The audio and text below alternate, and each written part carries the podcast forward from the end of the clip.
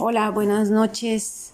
Bienvenidos a Logan Educación Canina y Felina y vamos inaugurando por esta aplicación el primer podcast. Vamos a hablar un poquito sobre la agresividad. Bueno, pues hay muchos perros agresivos por naturaleza. Mm, lo más común es que tomen esta actitud por su ambiente o por experiencias. Las conductas agresivas no salen de la nada, estaríamos viendo lo que es la punta del iceberg. Las señales se pueden acumular y poco a poco durante varios meses, cuando el perro se siente que tuvo pues suficientemente algunas experiencias o está muy cargado o está muy invasivo, pues va a explotar. Se debe de recordar que la mordida de un perro puede causar heridas serias, desde contusiones, cortaduras, desgarres, hasta casos serios ¿Por qué? Porque su mordida está diseñada para hacer daño. Bien, es importante no dejarse llevar por un falso sentido de seguridad. Cualquier perro, sin importar su tamaño, si se malcría, puede pasar de ser un angelito amistoso a ser un terrible diablo. La situación es que los perros grandes pues imponen más que los pequeños.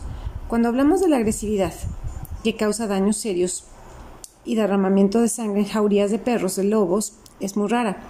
Solo se mostrará cuando realmente haya su supervivencia o cuando haya una nueva persona que esté invadiendo. La agresividad entre perros es más común en la actualidad. Algunos estudios muestran que la mitad de los perros tendrán un encuentro agresivo en su vida, de una forma u otra. Hay muchos perros en las calles y la mayoría piensa que deben defender a su familia y lo harán con su única arma que son los dientes. Si se piensa que es natural, pues no, no es natural, es una conducta aprendida. Entonces, en nuestro mundo, con nuestros perros domésticos, es muy importante enseñarles a tener autocontrol, a crear límites en el comportamiento. Necesitan ser tratados como perros, no como niños. El problema empieza desde que son tratados como niños y no ven esa función subtécnica que tiene el perro. Generalmente nosotros como humanos, pues queremos o buscamos que sean humanos, pero no son humanos. Cuando esto no queda muy claro en el dueño, siempre va a haber muchos problemas conductuales y la primera es la agresividad. Entonces cualquier raza y cualquier personalidad pueden tornarse agresiva, pero si nosotros provocamos esto, sea lo que sea, por una mala socialización, por una relación o malas experiencias, por falta de límites, pues los perros se van a volver agresivos en contra de lo que sea. Y va a predominar lo que es el miedo. Pueden temer a perder lo que quieren y si necesitan su seguridad, seguramente lo harán.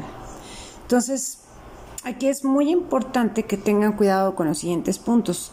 Si molestas a un perro o lo confrontas mirándolo directo a los ojos, se pondrá temoroso y reaccionará. Hay peligro de que este perro se torne agresivo y si es despertado de un sueño profundo y lo quieres abrazar, pues también porque le estás invadiendo su espacio. Se sentirá amenazado. Recuerda que somos especies diferentes con necesidades diferentes. El cerebro inteligente o el cerebro neocortesiano nunca va a ser el mismo de ellos que el de nosotros. Entonces nunca a veces supongas tu cara cerca del perro, porque si no lo conoces, pues seguro lo tomará como una confrontación y te atacará.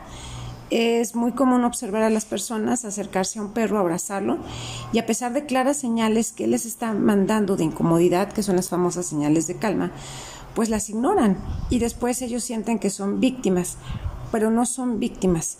El perro inmediatamente manda las señales de que no está a gusto. ¿Cómo lidiaríamos con la agresividad? Los perros tienen miedo de las posibles amenazas y sin importar si nosotros los consideramos verdaderas o no. Entonces, aquí si ustedes gritan, si ustedes lo callan, solo agregarán más leña al fuego. ¿Quién dice que es el peligro? Si comprendemos mal todo esto, el perro va a decidir. Debes de cambiar el lugar con tu perro y mostrarte que tomarás las decisiones correctas y no al revés. Algunos dueños dicen, pero mi perro me gruñe a mí y no a otras personas. Eso es lo que tu perro te está poniendo en tu lugar. Es un miembro preocupado de la familia y te está regañando. Si haces esto, saldrás lastimado. Si no te sientes allí, ese es mi lugar, deja, esa es mi comida, no me toques. Entonces esa es la actitud que tendría un niño berrinchudo. Un perro siempre va a advertir, ¿sí? Y esos advertimientos van a ser a través físicos y si no los comprendemos, van a ser ruñidos.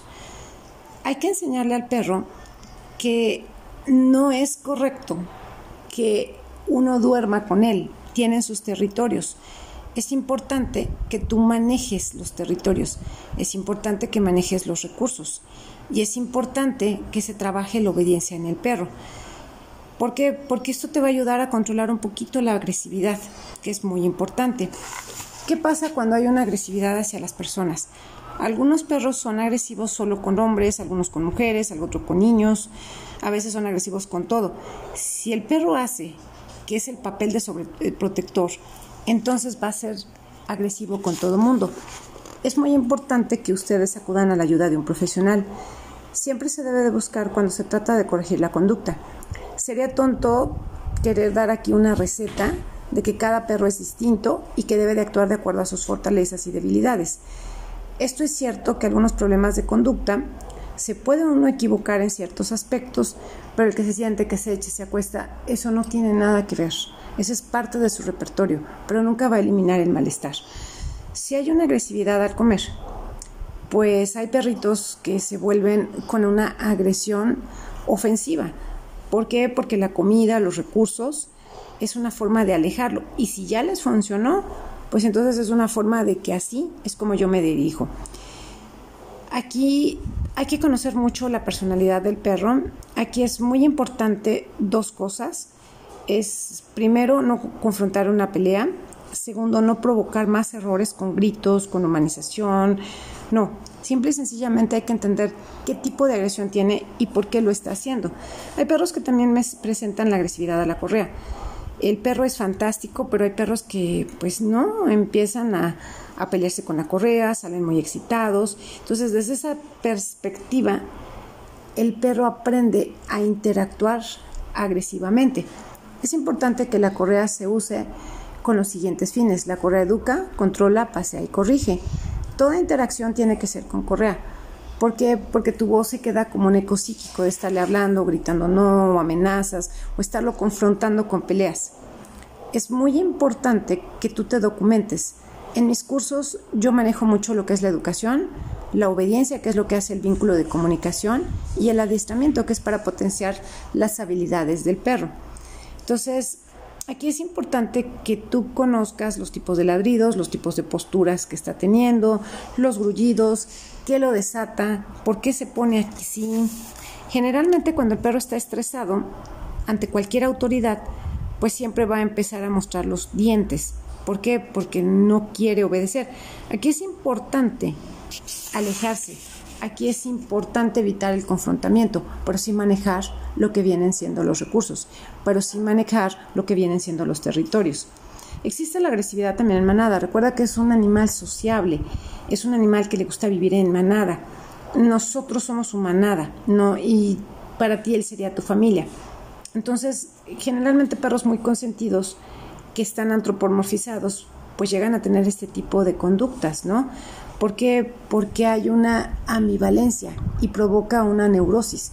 Esa neurosis en la cual está habiendo una ambivalencia una ambivalencia en la educación, una ambivalencia en, en interacción con el perro.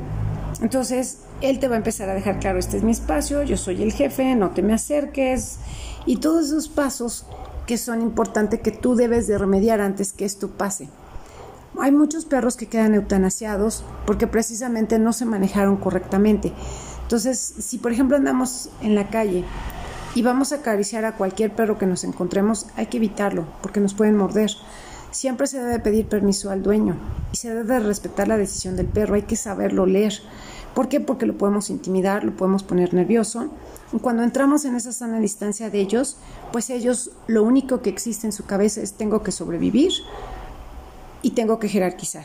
Y tú te podrías, si tuvo una socialización inadecuada, tú te podrías convertir en ese es malo, estás invadiendo mi espacio. Ok, entonces, si por ejemplo viene hacia ti, pues lo mejor es congelarte, mirarla hacia abajo para que sea una señal de calma. Pero sí es importante que no te acerques a un perro que no es tuyo. Siempre pregúntale al dueño. No lo veas a los ojos, no grites, no agites. Si, si necesitas visitar un lugar donde tú sospechas que hay un perro suelto, pues es importante que le digas que lo agarre, porque no es un domador y siempre él va a defender su territorio. Si entras a una propiedad y te acercas al perro, pues es mejor quédate con los brazos quietos y pegados al costado. No hables, no hagas contacto, no nada. Es muy importante que empieces a hablar el idioma perro, porque ellos sí lo hablan, pero nosotros no. Y lo ideal sería que los dueños tuvieran o pudieran tener ese control del perro que no todos tenemos. Para evitar que la situación se empeore, no le grites, no le muestres agresividad, no corras, no te interpongas, no invadas. ¿sí? Es muy importante que no ignores las señales del perro que te está diciendo. Bueno, pues esta es una pequeña introducción en este podcast. Espero que te haya gustado y estaré grabando más. Buenas noches y gracias por visitar a Logan Educación Canina y Felina.